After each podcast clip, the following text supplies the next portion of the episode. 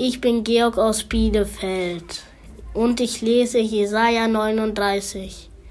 Zu der Zeit sandte Merodach Baladan, der Sohn Baladans, der König von Babel, Briefe und Geschenke an Hiskia, denn er hatte gehört, dass er krank gewesen und wieder gesund geworden wäre.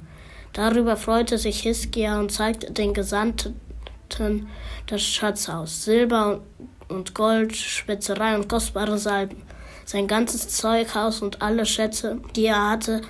Es gab nichts, was ihn, ihn Hiskia nicht gezeigt hätte, in seinem Hause und seinem ganzen Reich.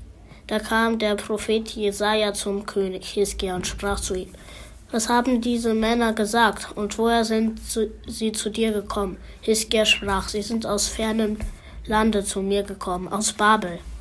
Er, er aber sprach, was haben Sie in diesem Haus gesehen? Hiskia sprach, alles, was in meinem Haus ist, haben sie gesehen, und es gibt nichts, das ich ihnen nicht gezeigt hätte von meinen Schätzen.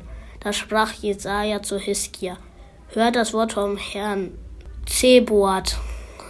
Siehe, es kommt die Zeit, dass alles, was in deinem Hause ist und was dein Väter gesammelt haben, bis auf diesen Tag nach Babel gebracht werden wird, so dass nichts übrig bleibt, spricht der Herr. Dazu wird man von deinen Söhnen, die von dir kommen werden, die du zeugen wirst, einige nehmen, dass sie Kämmerer sein müssen im Palast des Königs von Babel. Und Hiskia sprach zu Jesaja: Das Wort ist, des Herrn ist gut, dass du geredet hast. Denn er dachte, es wird doch Friede und Sicherheit sein, solange ich lebe.